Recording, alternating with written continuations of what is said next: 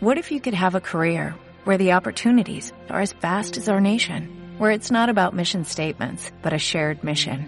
At U.S. Customs and Border Protection, we go beyond to protect more than borders, from ship to shore, air to ground, cities to local communities. CBP agents and officers are keeping people safe.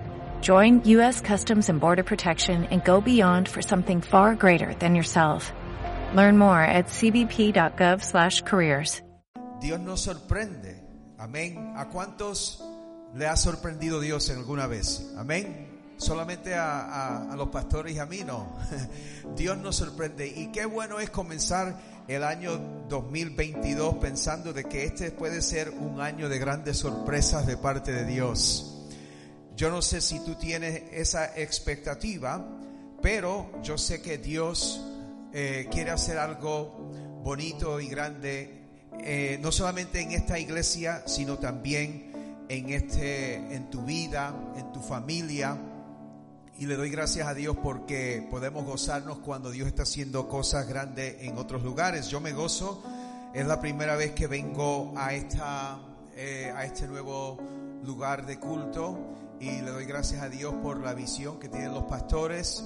Desde que conozco a Antonio, eh, es una persona hecha para adelante. Amén. Y Susi no se queda atrás tampoco. ¿eh? Así es que le doy gracias a Dios porque ellos están aquí y tienen una visión que Dios le ha dado. Y una de las grandes cosas que podemos pensar es que Dios nos da más espacio porque Él necesita ese espacio para todo lo que Él quiere hacer con esta iglesia. Entonces no puedes ver eh, los, eh, el, el, espacio que hay aquí vacío, eh, el, trabajo, el trabajo incompleto, sino que tienes que pensar que, que tú vas a formar parte de una historia que Dios está desarrollando en esta comunidad de, de Córdoba y que eh, tienes eh, el privilegio de participar en algo más grande que ti mismo, que ti misma. Así que no sé si estoy conjugando las cosas bien, pero bueno, en fin, como americano me va a salir algún chichón por ahí, así que no se preocupe. ¿eh?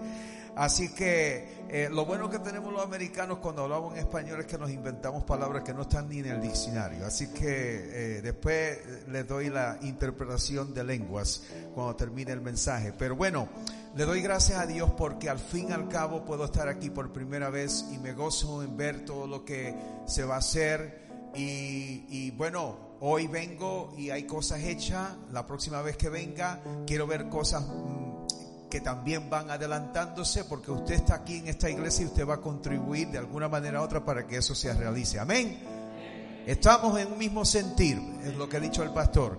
En la unidad pues se logra mucho más. Eh, eh, yo no sé si algunos de ustedes, eh, creo que los que conducimos estamos mucho más acostumbrados a estar pendientes de todos los rótulos que hay en la carretera, eh, los que están conduciendo cuando van a, a, aparcar necesitan estar pendientes de todos los rótulos. Y hay un rótulo que a mí no me gusta, especialmente donde mi hija ha sacado su, su pastelería, la tienda. No me gusta en ese lugar porque es todo zona azul. Y después hay una zona donde hay como 40 mil apartamentos o pisos y hay muy pocos eh, aparcamientos en la calle y odio tener que ir allí. Por eso, por eso, es que mi esposa no ha llegado aquí, porque como no hay casi ningún lugar para aparcar donde está la tienda, pues ella ha tenido que quedarse por, dando vuelta entre el obrador y la tienda. Y es los rótulos esos que dicen que no te puedes estacionar en una parte. Y ocurre de que eh, me frustro cuando tengo que estar buscando un aparcamiento, porque a mí me gustaría estacionarme en un lugar cerquita. En mi casa no tengo ningún problema, pero cuando salgo a, eh, a Sevilla es horroroso tener que buscar aparcamiento en algunos lugares. Pues yo estoy acostumbrado a ver todos esos rótulos de no aparcar.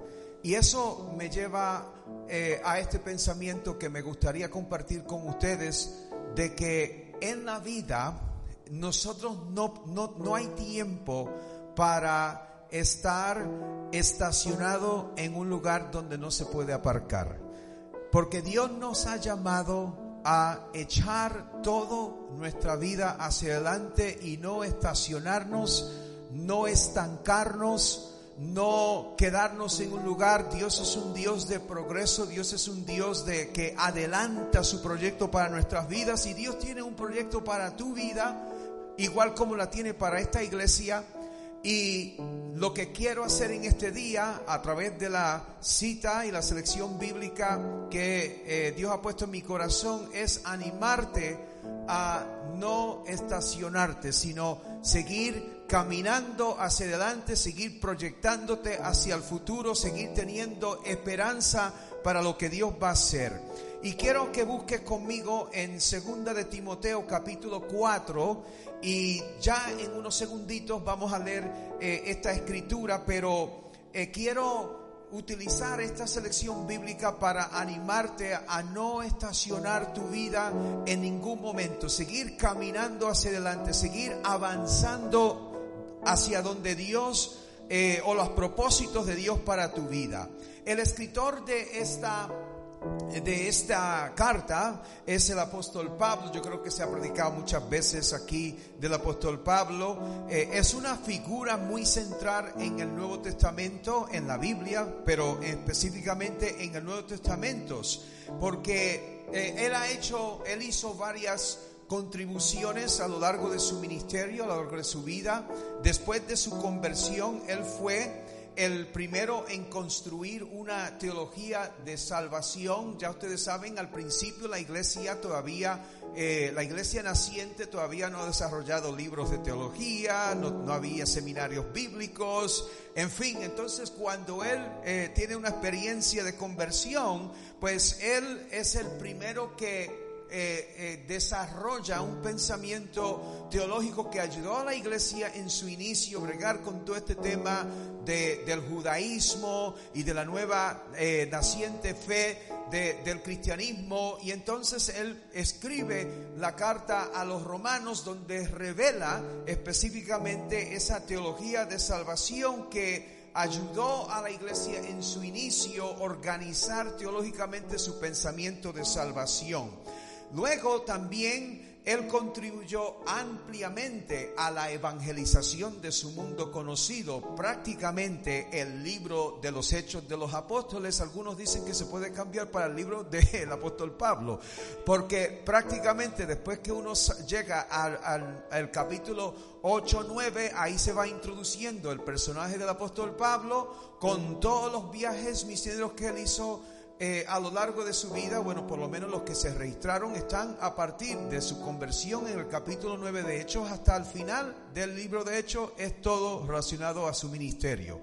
Entonces, él junto a sus equipos misioneros se dedicó a compartir el Evangelio ampliamente en el mundo conocido.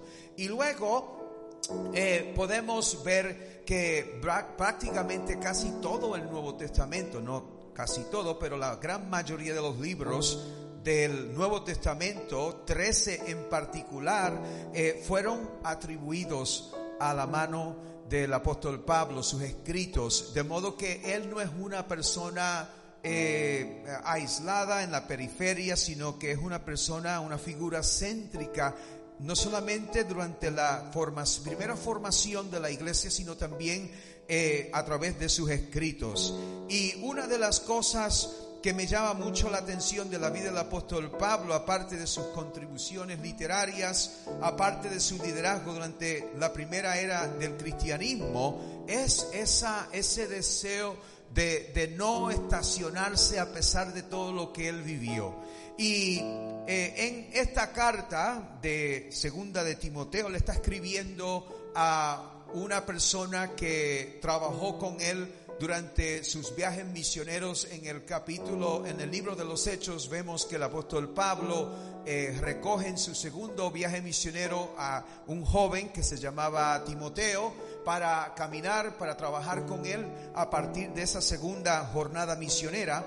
Y Luego, después de los años, le escribe, Pablo posiblemente está, según algunos eh, eruditos en la, en la, ciudad de Roma esperando ser juzgado por las autoridades y, y él está escribiendo a este, a este discípulo eh, en el ministerio y está prácticamente en la última etapa de su vida y de su ministerio. Miren los versículos 6 al 8 estos tres versículos que me llaman la atención porque yo ya estoy para ser sacrificado. En otras palabras, él, él está esperando que esto, eh, su ministerio va a llegar a un final y que quizás no va a ser eh, un final muy, eh, va a ser quizás un final trágico, lo mismo va a terminar preso por el resto de su vida, bueno, en fin.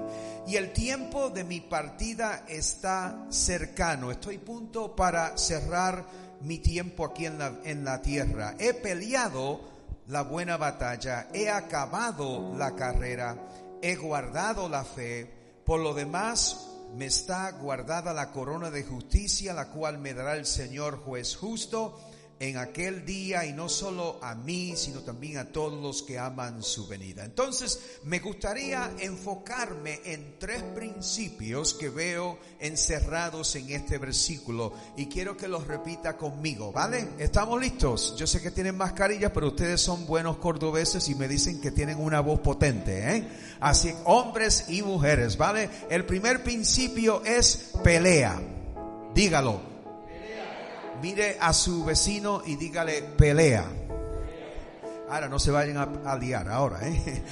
Luego el segundo principio es preserva. Dígale, preserva. Y luego el tercero es persevera. Dígalo con su vecino.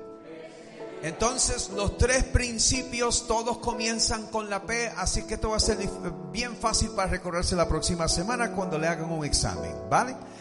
Primero es, segundo, preserva, ¿vale?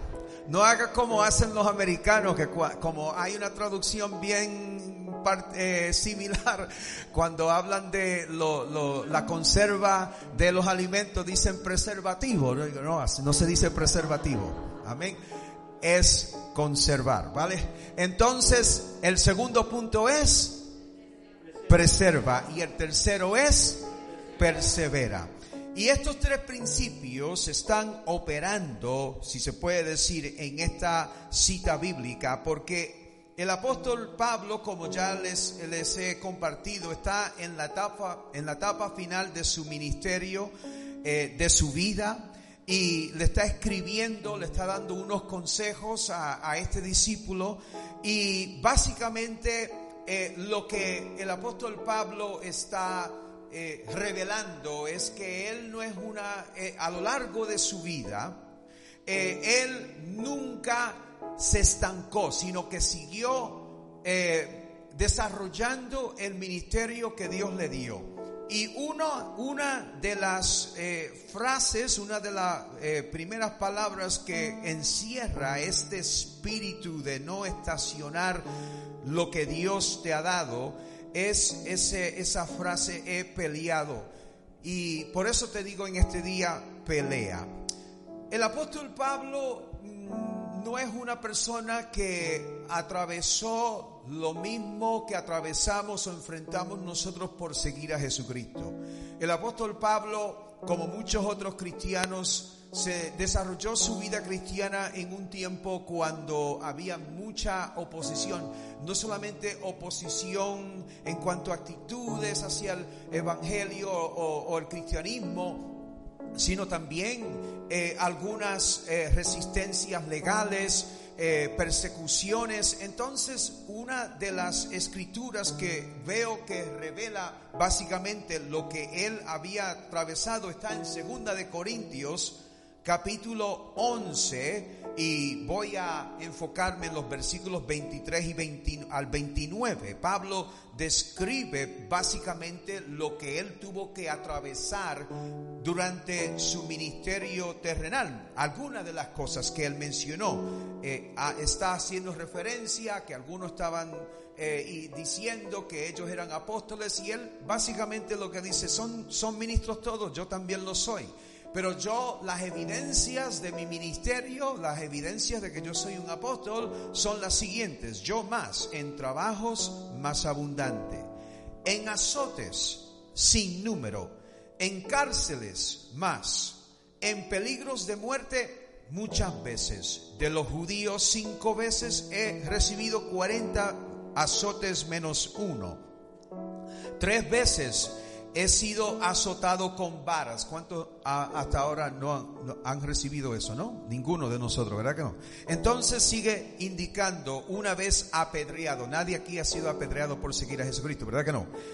Tres veces he padecido naufragio. Una noche y un día he estado como náufrago en alta mar en caminos muchas veces, en peligros de ríos, peligros de ladrones, peligros de los de mi nación, peligros de los gentiles, peligros en la ciudad, peligros en el desierto, peligros en el mar, peligros entre falsos hermanos, en trabajo y fatiga, en muchos desvelos, en hambre y sed, en muchos ayunos y en frío y desnudez, y además de otras cosas lo que sobre mí se agolpa cada día la preocupación por todas las iglesias. ¿Quién enferma y yo no enfermo? ¿A quién se le hace tropezar? Y yo no me indigno. En otras palabras, lo que leemos en esta eh, selección bíblica de su carta a la iglesia de Corintios es apunta a ese espíritu de lucha del cual él habla al final de su ministerio en su carta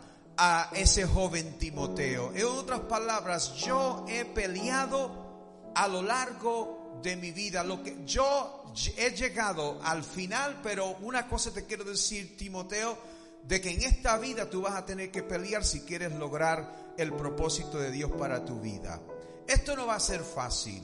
Esto no es un, un camino eh, eh, donde tú puedes eh, pasearte como si estuviera en un jardín, jardín. Van a haber muchas cosas. Entonces, vemos en esta selección bíblica que hemos leído, la última, todas las cosas que el apóstol Pablo tuvo que atravesar. Y leemos en segunda de Timoteo esa frase, pero en el contexto de esta escritura que hemos leído, encontramos a un hombre que ha peleado mucho en la vida, un guerrero. Y el tema es que muchas veces nosotros como eh, cristianos nos quejamos de que mira lo que estoy pasando. Cuando a veces uno habla, yo no sé aquí, pero bueno, obviamente en Estados Unidos cuando uno habla a veces con los hermanos, están diciendo el diablo me está atacando, lo estoy pasando difícil. Pues claro que sí, el enemigo lucha por distraernos, el enemigo lucha por desanimarnos, pero nosotros necesitamos tener ese espíritu de pelear la batalla, de decir yo no me voy a rendir por lo que estoy atravesando. Pues el apóstol Pablo eh, habla de falsos hermanos, quien no ha sido traicionado. El apóstol Pablo habla de, o sea, escribe aquí de trabajo y fatiga. Todos estamos llenos de trabajo de alguna manera o fatiga, nos cansamos, eh, eh, hemos atravesado circunstancias difíciles en la vida, quizás no son estas en particular, pero eh, posiblemente estás casado con una persona que es alcohólica o una persona adicta a algunas sustancias químicas o posiblemente tienes eh, una situación en tu hogar, posiblemente estás enfrentando algo en tu trabajo y todas esas cosas en la escuela, donde sea, todas esas cosas a veces... Eh, te, te, eh, las estás enfrentando y tú estás diciendo, yo no sé por qué Dios me, mm, por qué estas cosas me están ocurriendo y yo creo que a veces hacemos las preguntas incorrectas. Yo creo que lo que Dios está diciendo en medio de todas esas luchas, a la luz de lo que el apóstol Pablo está diciendo, es que si tú te vas a poner de pie y vas a pelear tu batalla, o si te vas a, vas a comenzar a dudar de Dios, vas a comenzar a pensar de que de esta no voy a salir, vas a comenzar, ¿por qué Dios, por qué Dios me, eh, me permite estar en todas estas pruebas y a otro hermano que está, que están dando en la carne no le pasa nada? No, o sea, es el momento para tú levantarte y tú decir, yo voy a pelear mi batalla, yo voy a levantarme como un guerrero, como una guerrera y yo voy a luchar contra viento, contra mar, contra toda circunstancia. Y eso es lo que vemos en el apóstol Pablo. No vemos, como dicen allí algunos latinos, no vemos un cristiano enclenque, sino que vemos un cristiano que aún a pesar de todo lo que atravesó, una de las cosas que había en él es, era un espíritu de guerrero. Y tú no puedes, tú, tú no, nunca vas a estar exento de atravesar circunstancias, pero lo que te va a ayudar a ti en todo proceso es que tú sigas peleando tu batalla. No es que el diablo no, eh, deje de, molestarte, porque ustedes saben muy bien que cuando el enemigo vino a tentar a Jesús, dice la Biblia, específicamente en Lucas, que cuando Jesucristo peleó su batalla en ese momento, Lucas indica específicamente que Satanás lo dejó por un tiempo. Entonces a lo largo de tu vida tú vas a estar enfrentando un sinnúmero de situaciones. En este año unas, el próximo año otras. Todas, todas son de diferentes naturalezas y todas son de diferentes, toman su propia forma. Pero lo que, lo que ayudó al apóstol Pablo es que en medio de todas esas cosas, no, me, no estoy implicando de que él estaba contento cuando no tenía de comer. Pero en su carta en una en esa en, la misma las mismas cartas que él escribe a Timoteo, él le dice, "Yo sé vivir en cualquiera que sea mi situación. Yo sé luchar en medio. Dice, sé vivir humildemente, sé también vivir cuando hay abundancia. Yo sé vivir, yo sé estar en contentamiento cualquiera que sea mi circunstancia. ¿Por qué? Porque él decía, de esta voy a salir. Yo no voy a estar aquí mendigando. Yo no voy a estar aquí diciendo, Dios, tú no, me, tú, tú no estás conmigo, tú me has dejado. Sino que él simplemente tomó la actitud de que yo tengo una lucha y yo tengo que pelear mi batalla. ¿Cuáles son las batallas? ¿Cuáles son las luchas que tienes actualmente? Y que tienes que armarte con un espíritu de guerrero, de guerrera. Este es el día donde Dios te está diciendo a ti, pelea, no te rindas, sigue como un buen boxeador luchando hasta la última ronda, no sé cómo le llaman aquí, pero hasta último momento, hasta tú terminar tu carrera, tú tienes que seguir peleando y así, así va a ser la vida. Así va a ser, eh, pero cuando tú tienes eh, un espíritu de luchar, tú no te dejas eh, vencer por las circunstancias. Es decir, las vas a experimentar, las vas a vivir. Vives una traición, eso duele. Tienes una situación con tu hijo, tu hijo no quiere hablar contigo, con muchos, como veo a veces aquí, hermanos que no se quieren hablar los unos con los otros. Eh, un jefe que te está dando la guerra en el trabajo y no te puede dar el lujo de irte de ese trabajo porque necesitas sostener tu familia, pues tú vas todos los días. Esa es tu pelea, esa es tu, tu problema, pero tú vas todos los días. Yo voy a seguir peleando, voy a seguir peleando en oración, voy a seguir peleando con una buena actitud, voy a seguir luchando, no voy a detenerme, no voy a aparcar sueños por culpa de un sinvergüenza que está en mi trabajo. Amén. Entonces, tienes que tener un espíritu de pelear, de no rendirte, de luchar, de decir, aunque tenga que estar todo el año con esta circunstancia, pero yo voy a seguir peleando. ¿Cuántos van a seguir peleando? Amén. Pelear básicamente significa que no te vas, no vas a estar inactivo, no va a dejar que el coche te atropelle simplemente así, no va a dejar que, yo me acuerdo que en la escuela yo no era un boxeador, ¿vale?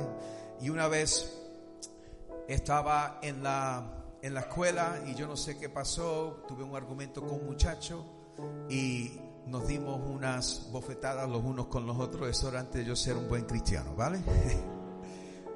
Hermanos, lo único que yo sé es que ese muchacho era más alto que yo, un blanquito, y, yo sabía que no podía con él, pero yo seguía tirando lo, mejor que podía. Y así es lo que tú tienes que decir. Ese enemigo que tú tienes es más grande que tú, es más alto que tú, es más gordo que tú, es más tremendo que tú, pero tú tienes que seguir tirando los puños. Amén.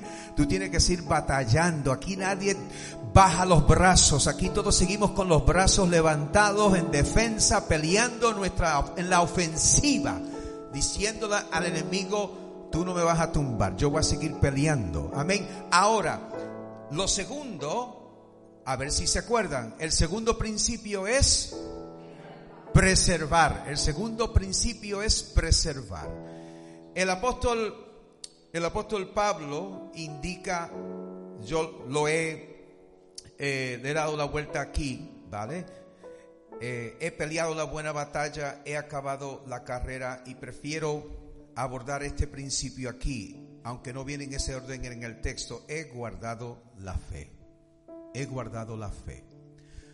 Entonces, ya hemos hablado de todo lo que él ha atravesado, hemos hablado de su espíritu de lucha, pero ahora hablamos de que él indica, yo he preservado la fe a lo largo de todo lo que, en todo lo que yo he vivido. Y para mí, pues obviamente, todos estamos, eh, todos caminamos con cosas en nuestra vida y cuando atravesamos momentos difíciles a lo largo de nuestra vida, cuando estamos luchando con una cosa y otra, hay algunas cosas que necesitamos preservar. Y el apóstol Pablo habla de que en medio a lo largo de toda su vida, él guardó la fe, él preservó la fe. Él pudo haber dado marcha atrás. Él tuvo un encuentro con Jesús mismo que revela Lucas en Hechos 9 y cómo esa experiencia lo transformó. Y sabe, en la vida cristiana, eh, bueno, yo pastoreé por 22 años una iglesia en Nueva York y yo vi mucha gente que comenzaron en la fe y después de los 22 años los vi desaparecidos del mapa, sea por cualquier situación, cualquier cosa que atravesaron, cualquier momento difícil, especialmente algunos que no lograban entender los procesos de Dios en su vida, pues abandonaron la fe. El apóstol Pablo, él dice, yo preservé la fe a lo largo de mi vida, atravesé muchas cosas, pero una de las cosas que no solté nunca fue la fe.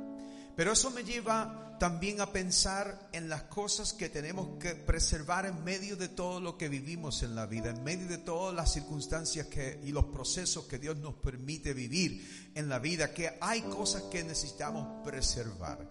Una de las cosas es preservar la fe, que ya lo, lo están aquí porque están preservando la fe. Estás atravesando momentos difíciles, pero tú estás aquí y tú has dicho, yo no voy a soltar a Jesús en medio de, mi tormenta. Amén. Tú vas a seguir agarrado de la fe, ¿vale? No vas a soltar a Jesús. Volvemos al principio. estoy aquí porque un día Cristo me salvó y esa salvación me va a, la voy a llevar hasta la muerte, no importa lo que ocurra.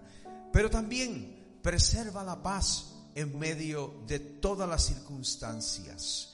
Preserva la esperanza en medio de las circunstancias. Preserva amistades que alimentan tu espíritu. Preserva relaciones que aumentan tu fe. Yo no sé si ustedes han estado con una persona que está a tu alrededor, pero cuando estás con esa persona parece que te quita en vez de que te da.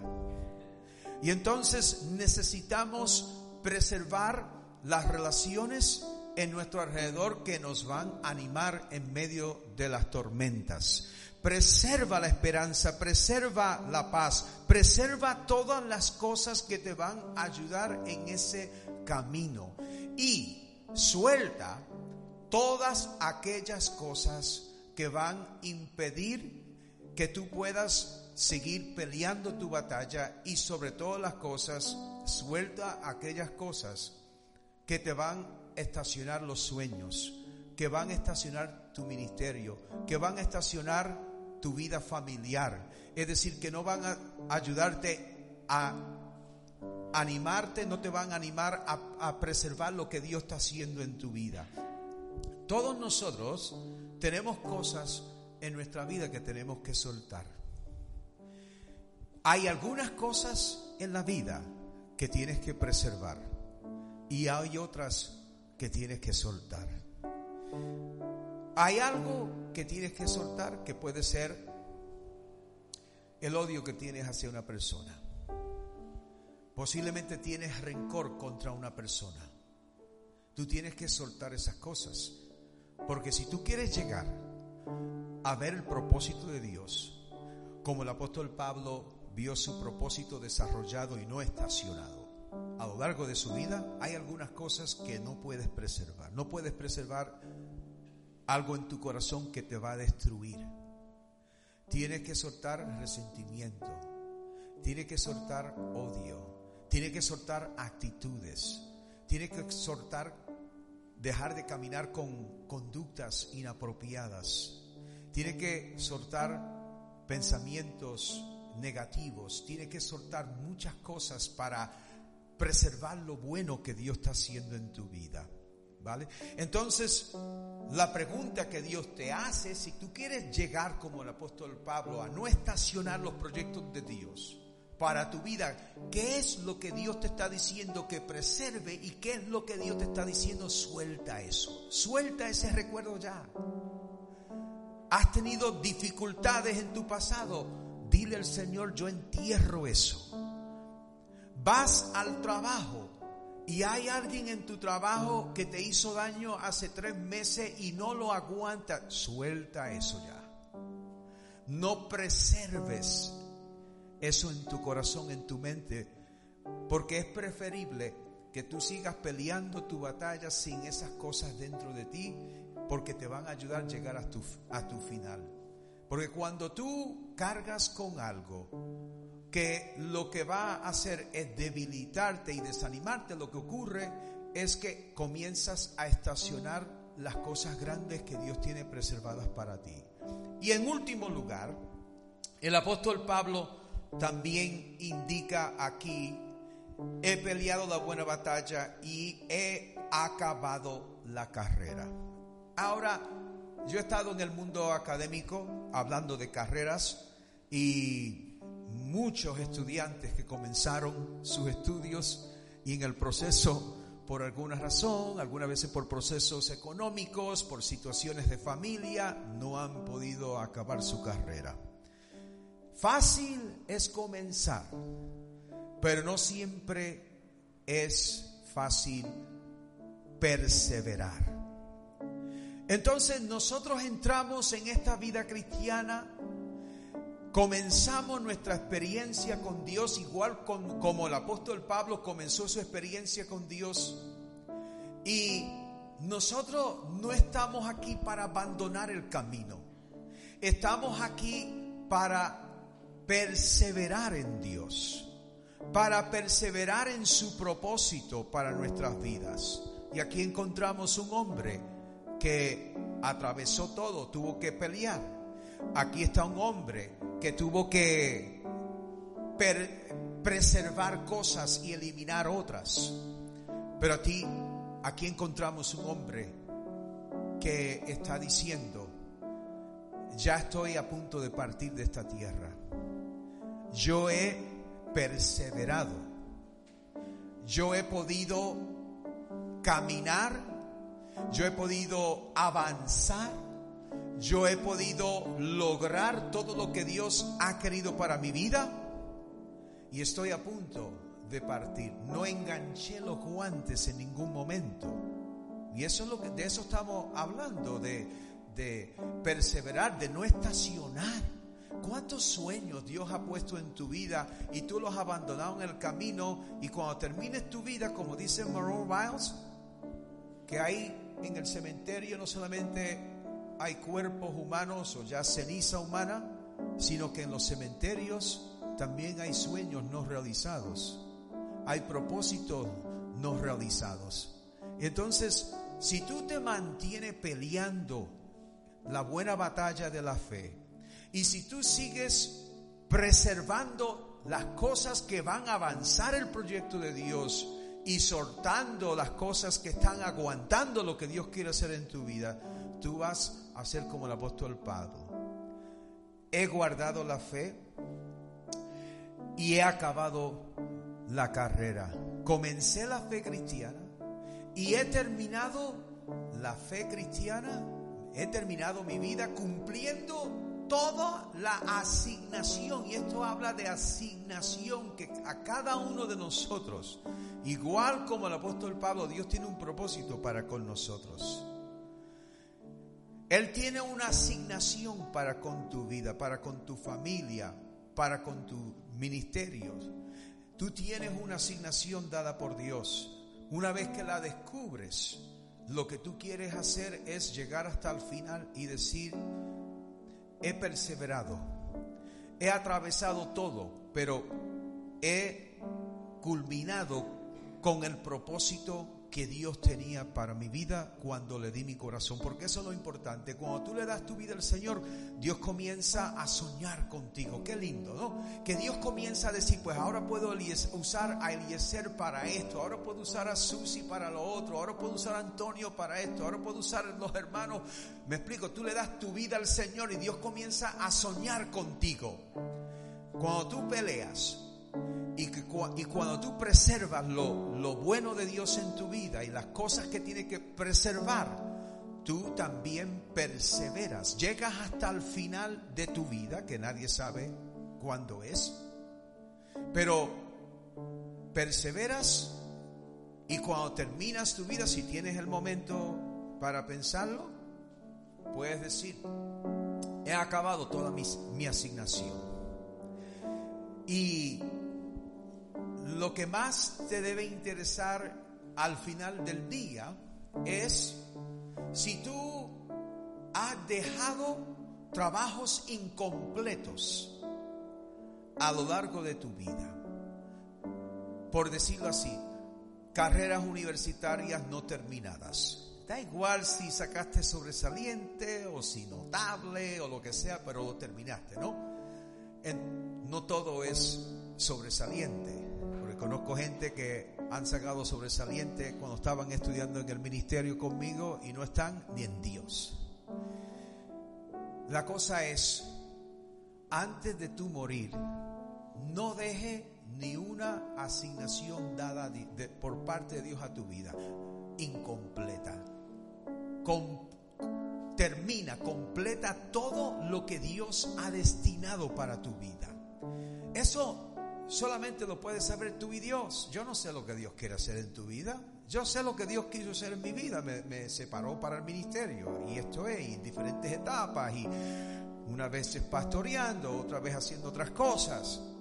Entonces, yo, eh, le, esto va para todo, para todas las dimensiones de la vida, porque le he dicho a Dios en estos días, yo quiero completar mi tarea como padre.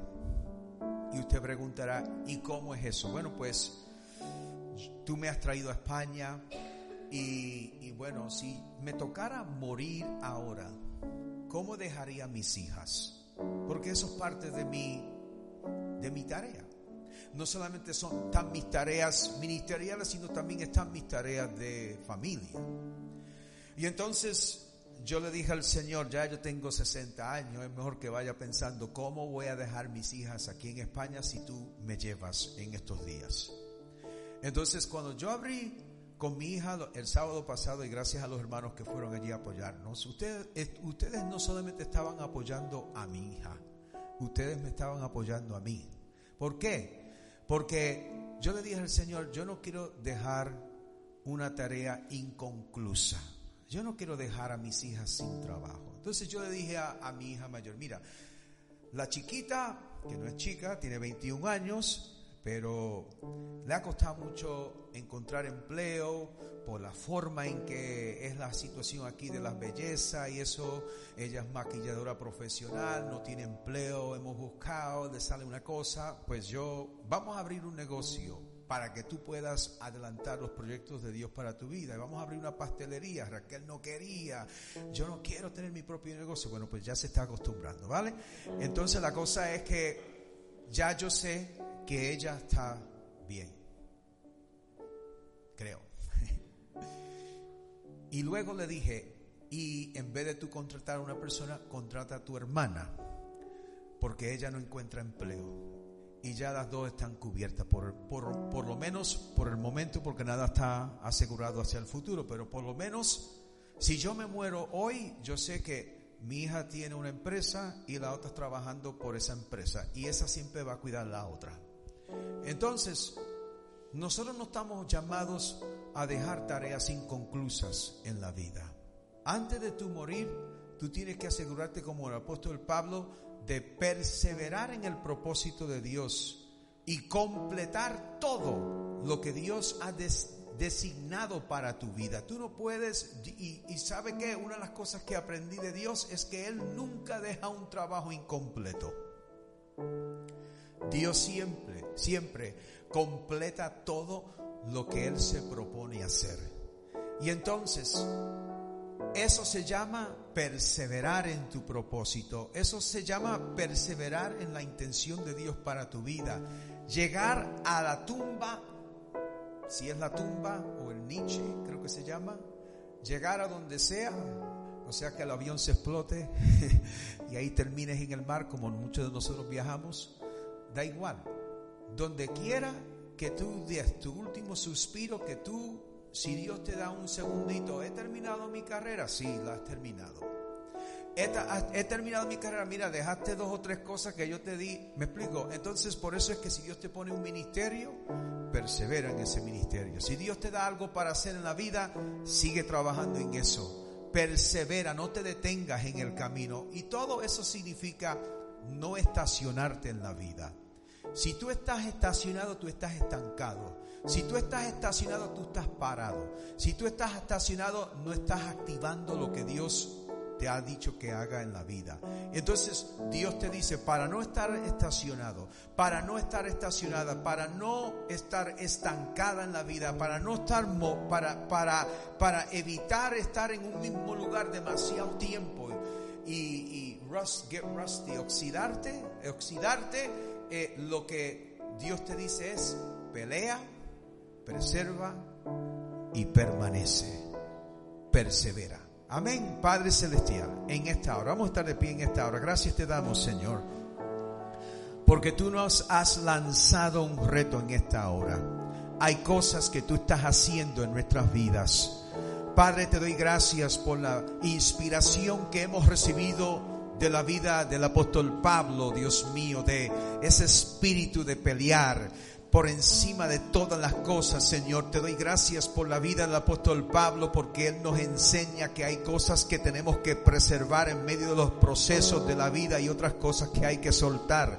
Te doy gracias, Señor, porque hay un ejemplo de una persona que llegó hasta el final de su vida y perseveró hasta el final en el proyecto que tú tenías por él, para él, Dios mío. Él terminó su asignación para la vida. Señor, aquí hay jóvenes, aquí hay adultos, Señor, que están mirando hacia el futuro, Dios mío. Quizás alguien que está estancado porque alguien no le aprecia, Señor. Quizás alguien está aquí, Dios mío, que, que, que se ha paralizado en el momento de su vida, Dios, en un momento de su vida y te ha dicho a ti, pues no hago más o, o posiblemente ya estoy cansado de tanta lucha, de tanta cosa, Dios mío, y, y se ha estancado en el camino, Señor. Se ha estacionado en un momento cuando tú posiblemente estás a la esquina preparando algo grande para su vida. Te pido que en esta hora, Señor, tu Espíritu Santo arrope cada mente, arrope cada corazón, que traigas convicción de esta palabra, Dios mío, que tú pongas un espíritu de guerrero, que aquellos que han bajado los brazos y te han dicho, yo no voy a seguir luchando, voy a dejar esto tirado para adelante, que tirado como sea, yo no me importa más que se levanten este día, Dios mío, y decidan pelear la buena batalla, luchar por su sueño, luchar por lo que tú tienes para sus vidas, luchar por su familia, luchar por su propósito. Dios mío, que en esta hora, Dios mío, aquellos que todavía están preservando cosas en sus corazones, en sus vidas, preservando amistades que no están contribuyendo a su bienestar, preservando cosas del pasado, que este sea un día donde ellos suelten esas cosas y preserven lo genuino. Señor, preserven la fe, Dios mío, preserven amistades genuinas, preserven buenos hábitos, preserven buenas conductas, Señor, y que sobre todas las cosas que todos podamos llegar al final habiendo terminado nuestra asignación en la vida, Señor, habiendo completado todo lo que tú has puesto en nuestras manos y tú siempre recibirás la honra y la gloria por todos los siglos. Amén y amén. Dios bendiga.